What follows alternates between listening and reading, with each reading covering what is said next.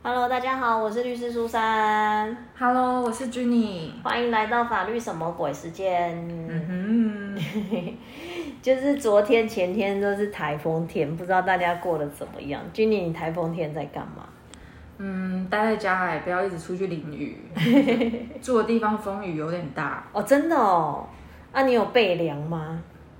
还好平常家里就有存一些，所以饿不死的。有泡面吗？对，泡面啊，我冷冻库有一些冷冻的的食材，这样。因为我有一些朋友说台风天感觉就是要吃泡面，他还特地去买泡面来吃，就像中秋节一定要烤肉一样啊。就是一种仪式，对，就是一定要的就对了。哦，今天会问你这个问题，是因为啊，就是我我就看台风天啊，其实这一次台风好像没有想象中的这么严重。本来想说强台应该风大雨大这样子，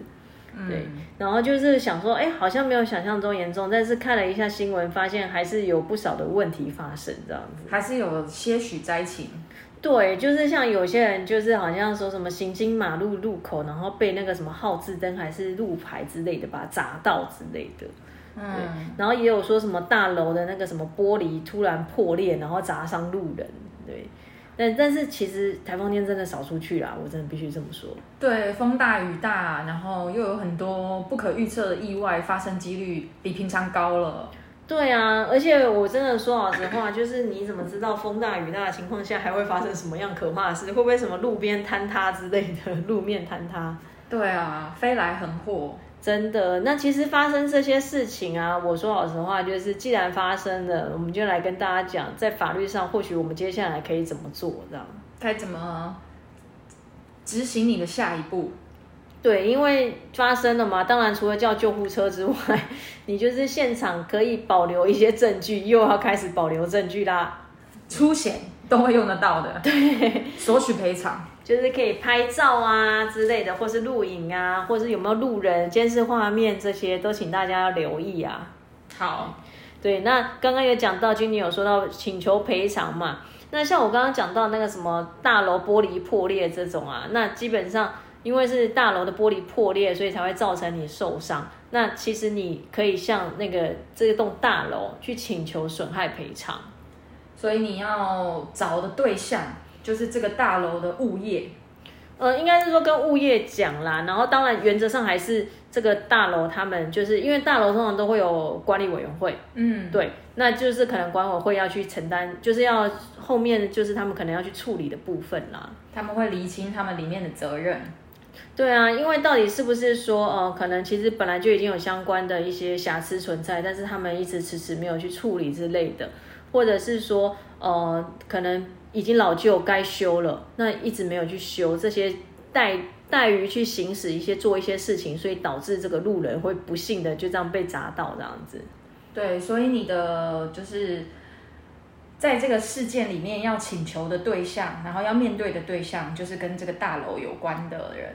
对，那这当然可能这当中有一些证据要提出会稍微有点困难，因为你也不知道说他们是不是真的就是一直没有去哦、呃修缮或什么。但是我就只能跟大家讲，就我们能做到的证据保留，我们就是要尽量去做啦。对，就是有时候在诉讼的过程或者是协调的过程，这时间拉的一长啊，你就很难回头再去找证据了。没有错，尤其是像刚刚讲那种监视画面，监视画面很多，比如说什么七天、一个月就把它就是覆盖过去，或者就是删掉了。对，所以第一时间真的是先保存证据哦。对，那如果说真的很倒霉，像我刚刚讲，可能被什么号志灯啊，或者是什么路牌啊，什么 路树砸到车之类的，对对对，这种呢请求嘞，其实他也是请求损害赔偿，那只是他的对象可能就会稍微不一样了，对，因为他可能因为他是属于，比如说我们像红绿灯啊，像你刚刚讲路数啊这些，它可能是属于我们政府、我们国家在去做管理设置的。所以这时候其实你就可能要提出一个，我们大家常常听到大家有时候会在那边喊说什么要国赔国赔，这个时候就是国赔了，没错。就是在这个事件里面，你要找的那个对象刚好是国家，对，因为它可能就会涉及到我们国家赔偿法里面讲到，就是可能是因为公共设施的一个设置或管理有欠缺，所以才会导致这样的一个损害发生。因为也有遇过那种，就像你刚刚讲路树，然后砸到车子车顶的这种，那这个就不是人受伤，它就是可能只是我们人的一个财产受到一个损害。我讲的是我爸啦，他有一次台风天的时候，车就停在国小的围墙外，结果国小的树就是被吹断。导出围墙压到他的车子，这样哦。那其实这样的话也是看，如果说是私立的小学，基本上你就是跟私立的学校请求。那如果说是公立的话，也有可能就是跟公立学校，或者是甚至也有可能是要走国赔程序这样子。哦，对啊。那国赔要做的事情有哪些呢？我们如果要申请国培的话，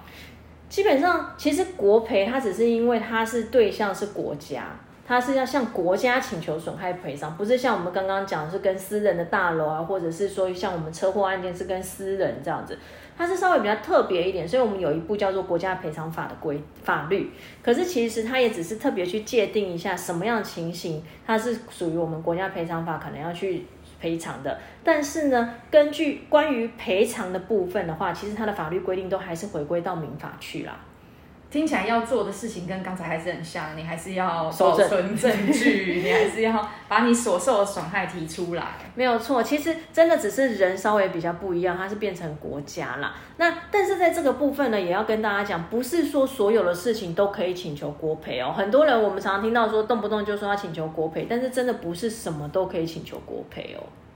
国赔的条件或者是认定，其实是有。一一定的规定的，对，所以这也是为什么国家赔偿法会特别去做，就是去制定一些东西，去告诉你说什么样情形是国家应该要负赔偿责任的。那当然，这当中可能就还是会涉及到一些相关鉴定的，因为像我刚刚讲的，就是什么号字灯啊，或者是说路牌啊，甚至你说的路数啊这些，那。到底是不是因为我们真的在设置或管理上有欠缺？其实这有时候或许涉及到一些专业性的东西。嗯，那如果说是显而易见的，当然可能就不需要去做鉴定。比如说什么邻居呃住在这附近的商家就说啊那个树整天就已经晃来晃去了，但我们一直讲都没有人来。哦，这种显而易见的，或许就可能不需要鉴定。可是有一些设置的东西，可能它涉及到一些技术性的，就不是任何人说的准，那就要受受到一些呃，比如说请专家来做鉴定后才能来做认定的，就是认定一下国家到底有没有责任，或者这个责任的大小。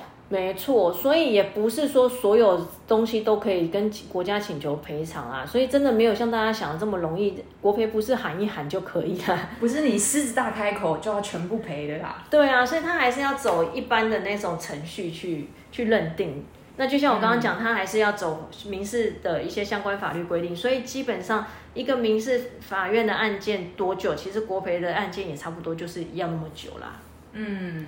就是对象不一样，然后适用的规定有多一些些的认定，这样子。没错，那当然如果可以的话，都是希望大家不要有适用到国家赔偿法的一天呐，也不要适用到任何跟民事赔偿有关的东西，大家平安还是比较重要啊。真的真的啊，其实像我们因为家里有小朋友，真的要一直在家是很辛苦的，所以其实这两天台风天，虽然说台风天，但我们看风雨不大，我们都有趁那个就是卖场一开门的时候，我们就先去。啊，刚开始去真的人也蛮少的，但但是大概因为卖场大概都十一点十一点十对十一点开，大概十一点半左右就开始人潮涌现了，